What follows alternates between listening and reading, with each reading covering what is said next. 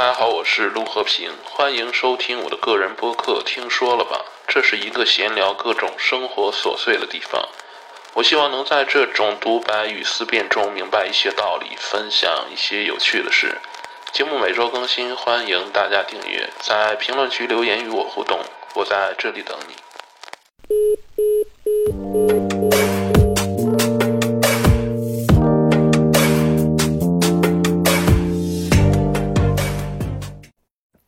Hello，大家好，欢迎收听新一期的节目。本期节目为投稿民间辩手进化论主题活动的声音作品，参与活动就有机会获得三百枚首发民间辩手主播荣誉称号。在上一期节目中，跟大家分享了毛姆的小说《刀锋》。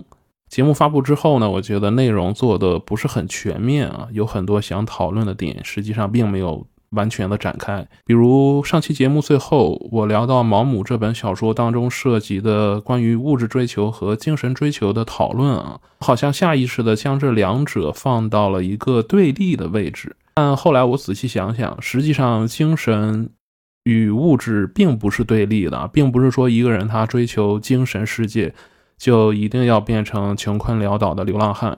也不是说一个有钱人他的精神世界就一定是空虚的、匮乏的啊。仔细想想，物质的对立面啊是没有物质，那精神的对立面是没有精神。现实中，嗯，我感觉很多人赚钱实际上是为了让自己的精神世界更加的富足。比如你今天想去看某个院线新上的电影，或者想去看一个大型的展览，又或者是。一个舞台剧，哪怕是一场演唱会，是不是舍得花这个钱去满足自己的精神需求？我觉得这是和物质基础分不开的。经济基础决定上层建筑，这句话好像还真不是随便说说，是有一定道理的。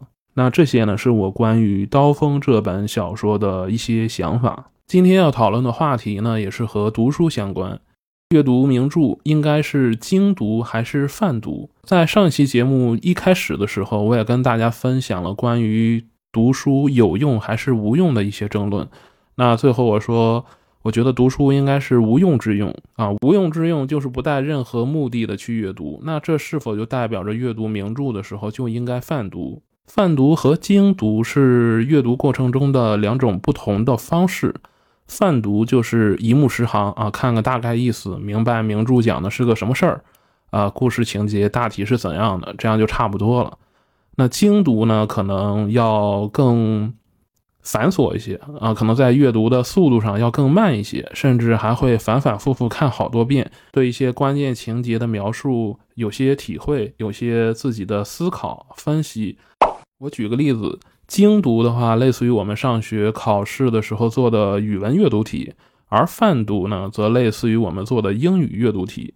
英语阅读题它有一个特点，往往是先看题目，再去到文中找答案。很多时候，一篇英语短文不用彻头彻尾的读完，就能选出所有的答案。这样的话更节约时间。而语文阅读往往讨论的是文章的中心思想，如果不仔细体会的话，恐怕还真不太好作答。虽然说语文阅读它也有技巧，但是它的技巧更多的侧重考察的是精读的技巧。啊，我不知道我举的这个例子恰不恰当啊，但我个人是这样理解的。我们经常能够看到生活当中有一些人一年能读好几百本书啊，他们更多的是采用的泛读的方式。说到这里，我想起了我最喜欢的一位作家李敖。李敖曾任台湾大学历史系的教授，他是一位非常有个性的文人啊，在他一生中常常和别人辩论。那每次辩论的时候，他都能够引经据典啊，把这些文章的出处、他的朝代、他的作者这些信息，他都信手拈来啊。在他晚年最后几次公开露面的时候，有学生提问关于读书的方法，他曾十分自信地说他是地球上最后一个用人脑打败电脑的人。之后，他分享了他的阅读。秘诀叫撕书，撕呢就是撕扯的撕。他说，在书本中，好的东西、坏的东西都有。那遇见好的内容，他就把书上的内容裁剪下来，粘贴到他的资料当中。往往一本书看完之后呢，已经被他撕得面目全非。看完的书他就直接扔掉了，因为有用的内容已经被他撕下来了嘛。这些内容的话，他会经常拿出来反复的看。所以，即便到了他七八十岁的时候，他对历史的那些事件、那些朝代、那些具体的时间点啊、那些细节，他都记得十分的深刻，一点都不糊涂。李敖的阅读方法深深的影响了我，但是我读书很少买书，更多的是去图书馆借书，再要么就是看电子版，或者是看别人买的书，所以我没法撕书。那图书馆的书我也不敢撕啊，别人呢就更不能撕了。啊，我更多的是看到好的句子或者一些印象比较深刻的片段呢，我会专门划线做笔记，誊抄一下。我看电影或者看电视剧也是有这个习惯，只要是我觉得比较好的，我会在看完之后写一些文章去讨论。啊，这种讨论其实它更像是一种自言自语，在这里面你会不断的思考，这个过程呢，我特别享受。也正是因为这种阅读习惯，导致我看书非常的慢，而且我看书还有一个强迫症，比如我今天看了一本书，啊，我一口气看了好几个章节，中间我可能因为有事儿就耽搁了几天没读。如果是别人的话，他可能忙完了之后就继续读下去了，在当时断掉的地方。那我呢，当我再拿起那本书的时候，我是无法再从当时断掉的地方再续下去的，我必须要从头开始读。所以我生活中很少看长篇小说，因为被打断的概率实在是太大了。很多长篇小说仅仅是开头的章节，有些我就读了五六遍啊，十分的浪费时间。不过好在我也不是很在意自己有这个毛病啊，毕竟看书就是为了消磨时间嘛。那再回到今天的话题，读名著是应该精读还是泛读？我觉得这并不矛盾。就我个人的经验来说的话，一本书精读和泛读往往是掺杂结合起来的。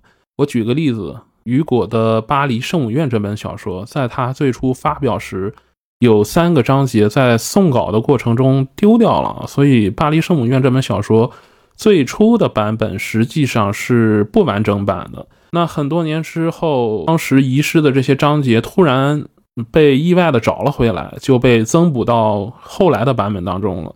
那如果说这三个章节主要讨论了当时社会背景下巴黎城镇的一些建筑艺术风格，所以说即便不看这三个章节，也不影响对整部小说情节的理解。但是出于他个人的意愿，这三个章节他不吐不快，所以说他就加了进去。我在读这本书的时候，这三个章节看起来十分的枯燥啊。正如雨果所说，这些内容基本上已经脱离了故事的剧情。但是因为在读这本书之前，我有段时间打算考设计学的研究生啊，所以说在复习的时候接触了一些建筑设计艺术的发展史的内容啊。那在看到雨果写的这三个章节的时候，我竟然有一种像看复习资料一样的感觉啊，格外的熟悉。比如一些教堂的特点啊，哥特式建筑、拜占庭式建筑的一些构造等等，这些内容如果不是专业的话，我觉得大部分的人应该泛读啊，囫囵吞枣了解个大概就行了。但一本名著，如果你仅仅只是泛读的话，我觉得也会少很多乐趣啊。这时候你就要做一点这些名著内容以外的功课呀，比如作者所处的时代啊，当时的社会背景以及他的一些经历，这样的话就会更好的理解作者的创作初衷以及为什么这本书成为了名著。那我再举个例子啊，作家当中有对父子非常的出名，就是法国的大仲马和小仲马。大仲马写了《基督山伯爵》《三个火枪手》等名著，小仲马也写了《茶花女》。如果你只单纯的泛读这些故事，就不会知道大仲马是法国浪漫主义的代表，而小仲马的创作偏向了现实主义。浪漫主义与现实主义有什么区别啊？除了在写作手法上，浪漫主义更加注重想象力、修辞还有情感的丰富性之外，它与现实主义最大的区别，我认为是关注的主体不同。那浪漫主义代表了当时法国社会的资产阶级贵族，而现实主义更多反映了社会的底层人民当时的生存现状。那一对父子为什么关注的内容如此的不同？按一般的理解，小仲马应该是深受自己的父亲大仲马的影响，他的创作风格应该是偏浪漫主义的。但为什么小仲马的创作风格成了偏向于现实主义？实际上，小仲马是大仲马与一个女佣的私生子。那在小仲马的成长经历中，他的身份更多的时候是不被大仲马承认的啊。所以，小仲马自小生活比较艰苦，再加上他的这种出身。自然而然，他关注的内容是社会的底层人民。这些东西如果仅仅是泛读名著，就不可能了解。那么，我个人感觉啊，这会让阅读名著的过程少了很多乐趣和意义。但是，话又说回来，很多人阅读无非就是消遣娱乐。他们肯定会觉得，我压根儿不关心什么古典主义、什么浪漫主义、什么现实主义、什么表现主义、什么超现实主义、批判现实主义、达达主义等等等等。我就是想看本书，至于吗？其实这么说的话，还真不至于。这让我想起了另一个著名的观点，叫做“你是否看到了一只鸡”。有个著名的电影学家叫克拉考尔，他写了一本书叫《电影的本性》里有这么一个例子啊，一个著名的电影导演，他拍了一个十几分钟的短片，短片的内容呢，主要是拍了一些。大城市的灯红酒绿、高楼啊、酒吧啊、写字楼啊等现代风光啊，就相当于我们拿手机在大街上随便拍了拍啊，拍了十几分钟的这么一个片子。导演拍完这个片子呢，把它拿给了没有经历过文明开化的非洲土著人观看啊。他想知道这些非洲土著人看了之后会有什么效果。当这个片子放映完之后，土著们在兴高采烈地讨论一只鸡，这个导演也感到很困惑啊，他自己也没有注意到他的。短片里面居然有一只鸡，所以他就回去把他的片子又重新看了一遍，终于在一个角落里发现了一只鸡一闪而过，出现的时间不足一秒钟，这么一个瞬间啊，平常人都很难注意到它的存在，但是那些土著人就关注到，因为那只鸡是土著人最熟悉的，他们只认识那只鸡啊。导演看到的那些高楼大厦呀，那些酒吧呀。都是他们不熟悉的，所以就成为了那只鸡的背景。你是否看到了一只鸡，说明一个人的认知差异造成了这样的效果。所以，我们每个人眼中的鸡都是不一样的。再回到阅读名著这件事啊，我们在阅读的过程中能看到什么，是由我们的认知决定的。我们假设一个人带着固有的认知去阅读，那么他不论采用泛读的方式还是精读的方式，似乎。区别并没有那么大，好像只有当一个人的认知水平提高了以后，他才会对一部名著或者说一本书有更深刻的体会啊。那么问题来了，一个人的认知如何提高呢？如果我说多听我的播客，是不是有点太自恋了？子曾经约过啊，三人行必有三人，听君一席话，如听君一席话。所以大家多听我的播客，准没有错。那天在浙江乌镇第十一届茅盾文学奖得主刘亮程在谈及小万圣女的教育时说道：“说现在的孩子不是读书太少，呃，问题是读书太多。他反对让孩子多读书啊，而是要让他们多感知世界。他说，孩子们最先认识的应该是现实中的虫子，而不是书本中描绘的虫子。”他们最先听到的风声应该是自然界的风声，而不是你描绘给他的书本中的风声啊！一直认为读书无用的我，对此真的是深表认同啊！所以，阅读名著应该是精读还是泛读啊？这二者我认为并不是对立的，他们应该是相互结合的。冗长无聊的废话我们可以一带而过，名著当中有趣的点或者感动的点，我们就。慢慢品味，细细揣摩。毕竟阅读是我们闲着无聊的时候打发时间、娱乐的一种选择，同时它也是我们提升认知的一种方式啊。读书无用，但是不能不读。精读和泛读哪一个更好？嗯，他们都比不读更好。